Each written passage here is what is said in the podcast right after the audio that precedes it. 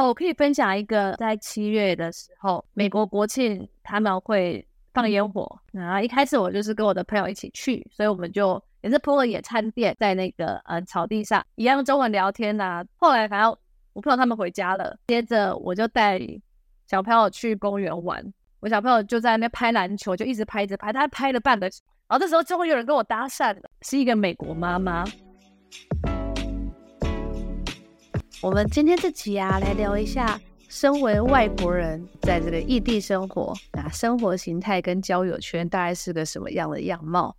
最近很有趣，我看了一篇美国的研究，在讲说你会成为好朋友，不只是你的兴趣相同，其实基因也是一个影响的关键。它是刊登在美国的国家科学院学报，那它是加州大学分校跟耶鲁大学的科学家。他们找了两千位受试者，啊，检验了一百五十万组的基因变异标记。他发现，处于同一个社交圈的朋友，基因相似程度远高于陌生人。哇，真的还假的？还蛮酷的，因为我本来也以为，其实好朋友就是因为你喜欢一样的东西，所以你成为好朋友。但科学家就认为说，嗯，具有相似基因的人聚在一起会对大家有帮助。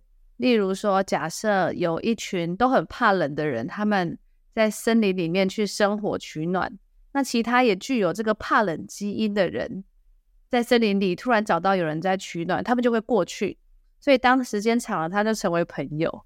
我觉得蛮有趣的，蛮有趣的。我就想到一个例子，我前阵子去西雅图附近的一个瀑布，瀑布下面有一区可以让小朋友玩水啊，然后你可以踩踩水的地方，有一区有呃树荫的阴影，但另一区就是直接曝晒在阳光下。当下就走过去想说，哈，我一定要去那个阴影处。然后当我一抵达阴影处，我就发现，天哪，我附近全部都是讲中文的人，白人，他们是很喜欢晒太阳的。我们去那种沙滩啊，他们就会躺在那边直接曝晒在阳光下，但你就看到华人就会。用一个很大的阳伞，我就想起这个研究，有点像是物以类聚。这个研究还蛮酷的，我觉得蛮有趣的。那你觉得物以类聚在美国有很明显吗？我觉得这个跟我一开始还没到美国的想法有些出入。就我那时候还没来的时候，我就想说，哎，好像去了美国，你就要跟美国人当好朋友。但我后来才慢慢适应，说什么叫做美国人。因为在美国是个很多元种族的国家，不管是华人脸孔或是印度脸孔，他都有可能是当地的美国人。在七月的时候，公司有办一个活动。那美国的办活动，他们不是说会找艺人表演的，还是什么？他们就会找一个场地，可以去点免费的酒跟点心。他们可能还会设置一些那个美国很喜欢丢沙包。丢沙包，它有一个板子斜斜的，然后有一个洞，你要从远方把沙包丢进洞，你就会得分。然后还有那种叠叠乐，可是是很巨大的，所以有点像是放大版的桌游，然后就放在那边，就谁想玩就去玩。当天我就默默的观察，一开始大家刚来的时候会寒暄一下，就是哎问哎你好不好啊？那次活动大概三个小时吧，所以后来就慢慢发现亚洲人来了之后。你们就一个小圈圈就会开始讲中文，接着呢就是印度人，他们也会有一个小圈圈，白人也会有。当你可能在这个圈圈聊完，想说，哎，我去跟其他同事聊一下，我就是进入了一个那个嗯白人的聊天小圈圈。但我进去的时候聊了几句以后，我就觉得，哎，好像有点小尴尬。但我觉得语言可能是主要的啦，可能我英文也还没有到那么好。当他们开始聊像是电影啊，或是像是一些。呃，有趣的东西或是好吃的东西，我就有点无法融入。我就蛮好奇的，就是在日本会有这种小圈圈吗？因为我觉得美国这里是因为很多种族，所以大家外观差异本身就明显。那在日本会吗？还是说其实大家就都不会有这种小圈圈的行为？在日本，它的圈圈我觉得是多到像天上的星星一样数不清，就是稍微一点点的差异都可以。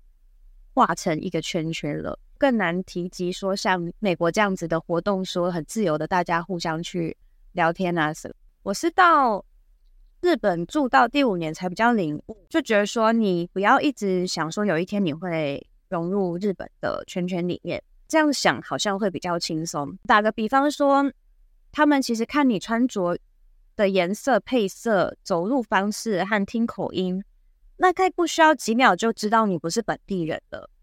但是他们不会去戳破，因为戳破对他们来说是件可能礼仪上面是比较不好的，很没有礼貌的。对，他们知道，但他们不说。这就是日本，他让外国人看起来会觉得，嗯，日本人很迂回啊，很绕圈圈的一个地方。但这其实他是他们保持距离和礼貌的一个方式。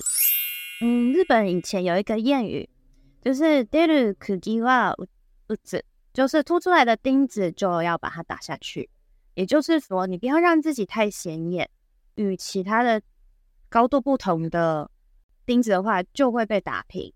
那怎么定义说太显眼？那这个又很广，比如说你在电车上有没有保持安静啊？有没有做出太引起大家注意的言行啊？还是说一个群体里面大家说要往东的时候，你说往西？有保持不同的意见呢？大家在用日语聊天，你不要自己一股脑在旁边一直穿插一些其他的外文进来，去引起特立独行等等。就可能要融入的方式，就是请尽量让自己先察言观色，隐形再隐形，埋没在人群里面，这样子就是在日本社会里面所谓的融入的一个很基本入门的方式吧。还有就是吃饭的时候有一个很简单的技巧，大家一进去，如果你先点生ビール，就说とりあえず生で，跟店员这样子讲一下的话，就可以被认为说很日本的习惯了吧。但是我自己提出这些小撇步给大家，但是我不认为你不做到这一些就会被排外。你做可能是一个入门的门票，可是你不做也不到至于说会被你知道排外排到你没有朋友或者不需要去。 真的很追求要融入日本社会这件事情，对外国人是相对的轻松一点的。想问那个隐形是怎么样？是不要讲太多话吗？怎么样是怎么做到隐形？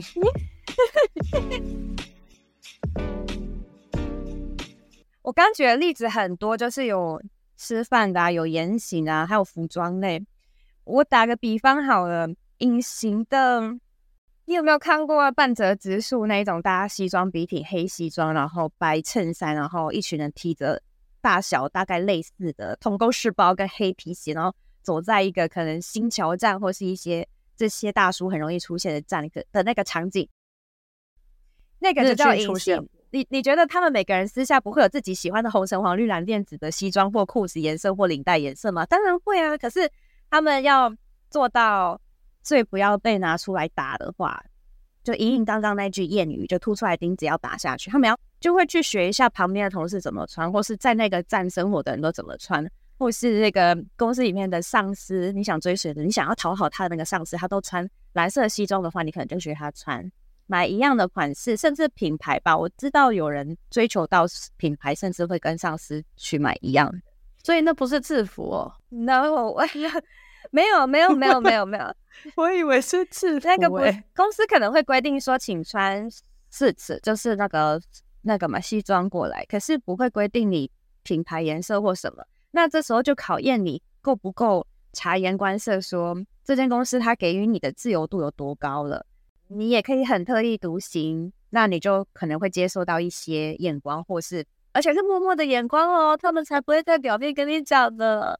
那可能就三五年后，你都发现，哎。他不常跟你讲话，或是你讲话的时候会被戳啊什么，你自己大概会意识到说，大家把你定在什么地位。我刚刚想到一个情境，就假设今天老板说要穿西装，但有一位同事就穿了一个绿色的西装去，然后这个当下是不是大家会说，哦，这件衣服蛮好看的？但是私底下可能觉得他怎么穿这个颜色？没错，就是会这样。すごいですね，那个就会说，哎，今天的颜色的那个选定很特别哦。可是私下就会觉得啊，这个人好 KY 哦，KY 就是 cookie 有没奶，不会读空气。 私下会有很多叭叭叭叭叭，就是在心中的那个对你的评价，但表面上会说啊，这个可爱いですね，会说啊，可爱哦。一开始去，你有觉得压力很大吗？在服装这一块？ 在服装这块，我自己回想过来，我觉得最幸福的是第一二年，因为那时候你还停留在台湾那种很自由的风气。你甚至不会意识到人家说啊，可能这个这个 label 很可爱的是呢，你甚至诶 sense 不到他是在呛你，就那时候会很 pure 的接受说啊，他真的觉得这很可爱，然后你还会说啊，谢谢，我在大创买的。然后是后来后面就是要开始叠对叠，就是人家如果说你哎，你这个服装很特别耶，你就会说啊，是吗？现是不是今天的场合不好了？这样就是不适合了，你就要先道歉。Oh my God，我现在会变这样，现在就是会开始知道日本人对你讲话之中可能有一百种可能性。他一句话卡哇伊里面有一百种可能性，可能是哎你的颜色很怂，或是今天是什么场合，你知不知道啊？或第三个就说我是上司哎，你还在那边给我穿这种可爱的东西啊？然后或是不不不，就好多好多其他一百种我应该写得出来。就是日本人心中是有很多有很多小小剧场，所以 K Y 是不是？K Y 如空气 Cookie 哦，有没的？哎、我觉得好好玩哦，因为反正日本跟美国，我觉得就是个截然不同的国家。因为在亚洲，你会觉得，嗯，我身材不好，我不要穿比基尼或是什么。当你到了美国的海边，你会发现所有人就是心之所向，我想穿什么我就穿什么。嗯，就我觉得就是这个，不管穿着啦，就是刚刚你讲的这个，在日本你需要去注意 take care 这一些事情，但我觉得在美国是就是完全相反的。我之前是会穿那种，嗯、呃，可能一个小洋装或是短裙，但是我来到美国之后，我觉得渐渐有一点，你可能也会想要稍微融入他们一点，可能他们就真的穿个 T 恤、运动内搭裤，他们就出门。自己对，好像潜意识的你会想要，我是不是要融入他们？我是不是要穿的 casual 一点？我我这边刚好就那么巧有一个例子，就是我之前你刚刚说的那个美国人穿的很像去健身房，就是那种。运动的内搭裤跟上半身可能是什么就出门了。我在第日本不知道第二年还是第三年的职场，我就曾经有穿这样过去。那时候也爱健身，所以想说下班后就去健身了。我就穿着白色 T 恤，然后内搭外面还有搭一个也是运动的小短裤。公司的日本同事就说了一个评语，不带善意也不带恶意，他就说啊，莉莉果，那个就说你今天你今天的穿着很特别耶。我就说怎么了？我待会下班要去那个 gym 啊，要去运动啊，然后。他就说这样穿很像那个对自己很有自信的海外归国的女子。你有没有注意到他说是对自己很有自信？那通常在日本，你不要突出才是能够融入社会，所以他这样说就是怎么意思？你不该这样。对对对对，很多意思的，对，也包含你刚刚理解到，很棒，你已经开始有理解到日本社会的一个部分了。那时候也没有意识到太深，它的背后的一百种可能性。我就说。哦，是哦，但我因为我下班要去运动啊，我就这样回他，就截掉这件事情。但如果是今年的我，因为已经又过了几年，今年的我就会说啊，see must y。我说啊，加空的那个，就是我可能会说啊，那下次我收在包包里吧，我去那个场合再去换衣服这样子。我下次还是穿正常的外出服吧，不好意思哦，这样。天哪，你还记得你那一次的被讲完之后？你后来还有再穿那样去吗？还是你就没有？我那阵子因为我有给自己一个目标，一定要运动，所以我那阵子还是照常去。你可能背后被写了很多。对，对，对，他怎么今天还是穿这个来？可是我真的到今年第五年、第六年的感想是，你要去想一个人一句话背后有一百种可能性的话，他一天讲几句话就要乘以一百。那你身你的身边同事如果有一百个人，你要再乘以一百，我觉得去想那些的脑力，不如拿去。Focus 在自己人生真的想做什么事，我那时候其实就是真的想要需要去运动，有一个运动的目标，想健身的目标。那我就 focus 在你自己心中想做的之余，不要说暴露了身体，造成让大家观感不好的前提。我觉得还是 focus 在自己想过什么样的生活，比较简单。对我来说，然后我觉得你这样讲就很像做自己这三个字。但我觉得如果要做自己，我觉得在日本生活听起来没有那么容易。但一个好处是，我觉得到今年我的感受是口才变很好。就当他要去提点你说，哎，你今天的服装很特别哦的时候，你口才会变好，说啊，是因为现在我今天就是时间来不及了，下班一定要去一个健身房啊，那个健身房只有那一个小时有 discount，我一定得，就是你会开始变得很会说话，或是说一些啊，真的很没有办法，真的不是故意的，但我今天得穿这样的理由我去，因为要应应他们这样子的时空背景下产的产物，他们变得很会说很多很，嗯、呃。让你真的能够感受说啊，好像真的没办法，他真的必须得做这件呃那个叫什么特立独行的事情。所以日本变得，因为有一百种剧场了，他们也会想了一百种理由去应应上司、朋友、亲人、女友、男友这样子，就是应应所有的场，他们很会了。我知道了，所以在日本要随时做好。解释任何事情，对。当你要迟到，你就先想好理由了；当你要特立独行，你已经先想好理由了。当我今天要跟外国人结婚，我已经先想好理由。当我今天会说外文这件事情，如果要一天被东窗事发的话，我已经想好理由啊！不，他妈他妈啊！不小心，我叔叔就是日本人，所以小时候已经有那个环境。然后是啊，我不是故意学意大利文，但是我真的不小心，就是啊，太喜欢意大利了。对，你要表现的不得已，然后很谦卑。你也是经过时间的历练而来的，而且还还蛮后半，因为我个性算蛮钝感，蛮后面才哦领悟到这些，然后开始会跟他们打太极拳。你就是做事情前，你都先想好为什么要做，就是在日本的文化下，是能 训练你可以更清楚你的去了解每一步的后果是什么。对对，都先预想每一步后果，然后你就先把它 plan 起来。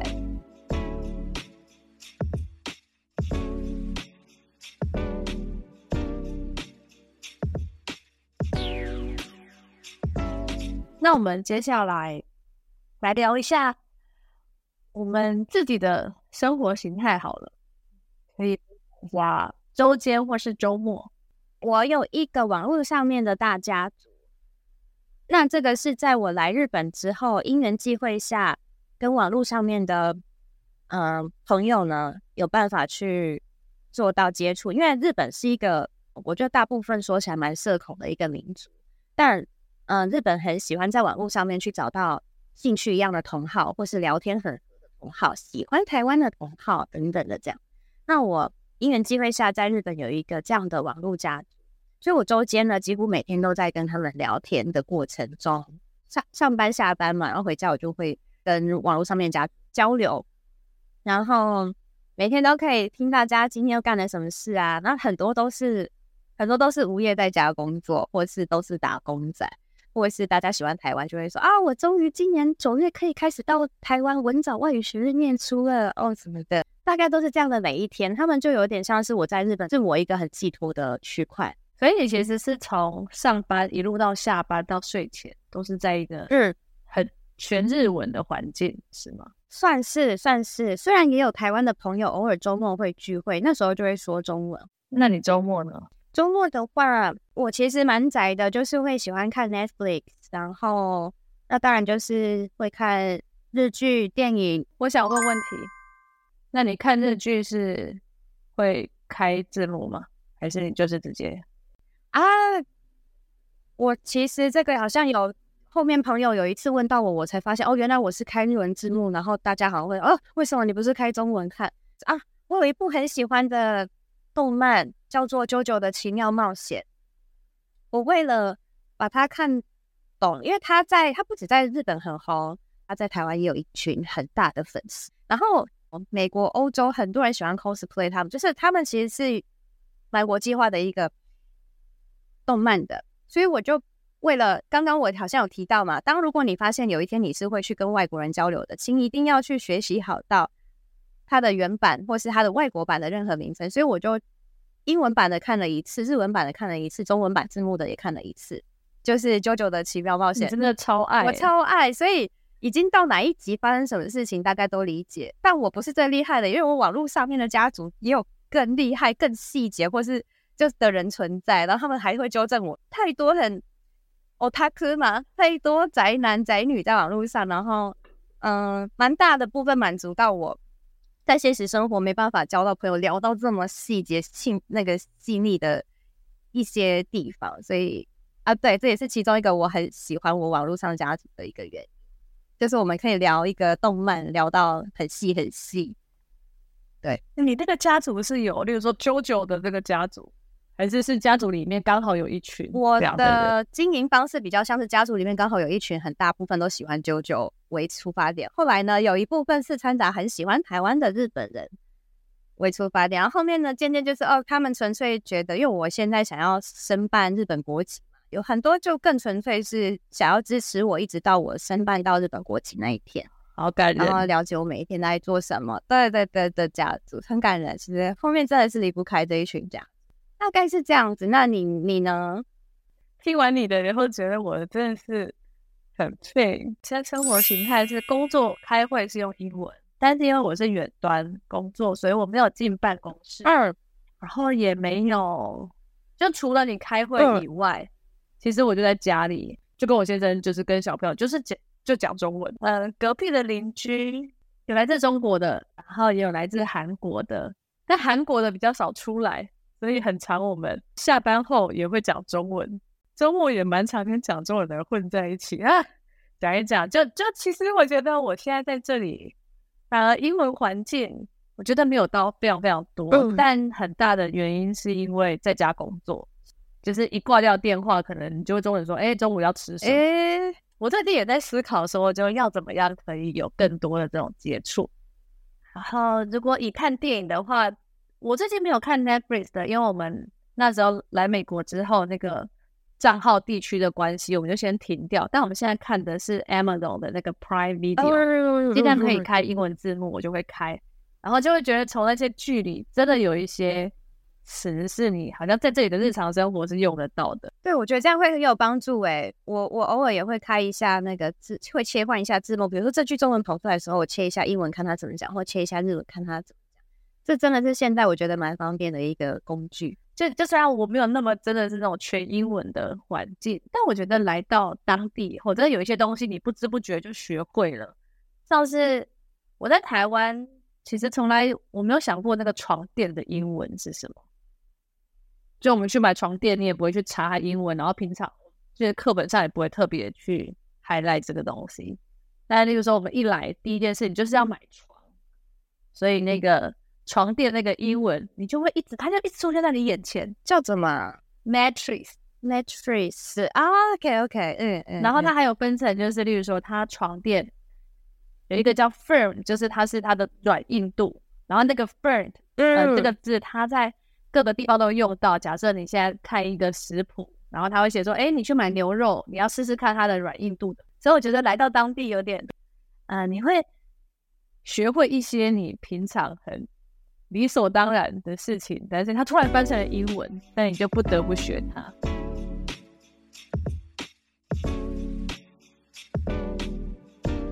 我可以分享一个，在七月的时候，美国国庆他们会。放烟火，然后一开始我就是跟我的朋友一起去，所以我们就也是铺了野餐垫在那个呃草地上，一样中文聊天呐、啊。后来反正我朋友他们回家了，接着我就带小朋友去公园玩。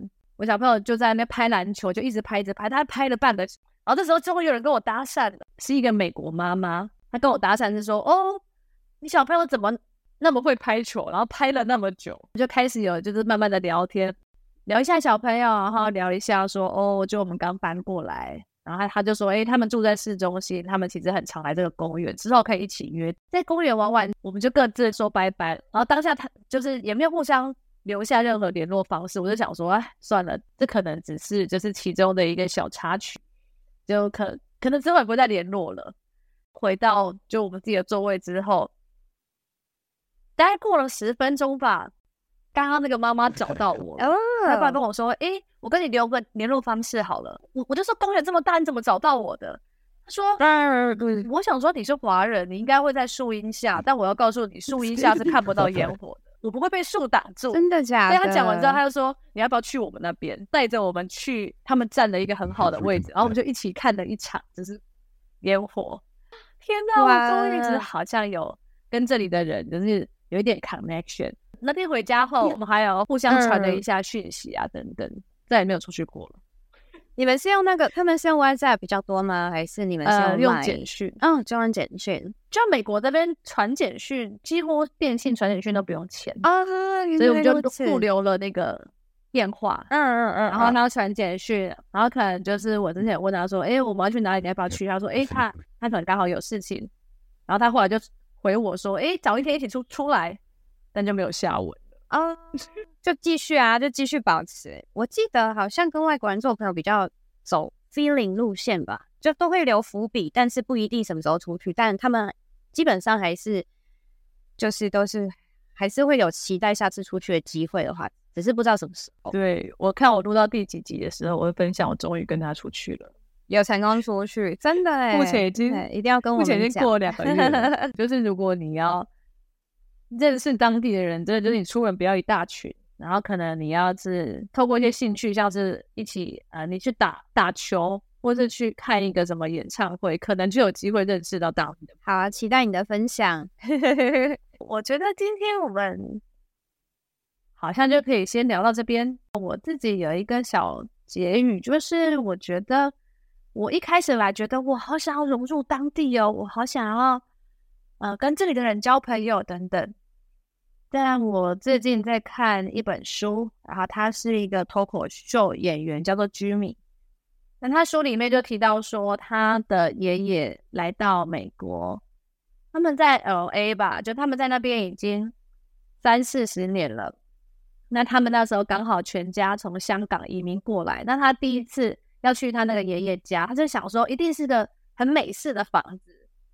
结果他一去之后，发现他爷爷就是住在一个公寓。家里面都是中国的摆饰、中国的装潢，然后吃着中式的饮食。觉得爷爷还是活得很自在，因为他就是喜欢这些中式的东西。他爷爷也不强迫自己说：“我一定要变美式，我一定要在我门口挂很多美国国旗。”你在海外，但你只要想好自己要的是什么。如果你不喜欢，就不要逼着自己去参加什么很符合当地民情的活动，或是我一定要有当地的朋友。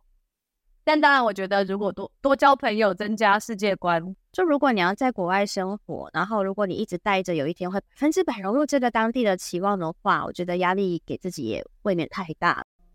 住久了就会发现，其实他即便是当地人，但你明显感受到他是在给大家造成困扰的，或是他的他的言行举止呢，就这几年观察到的，呃，日本当地居民的这些言行。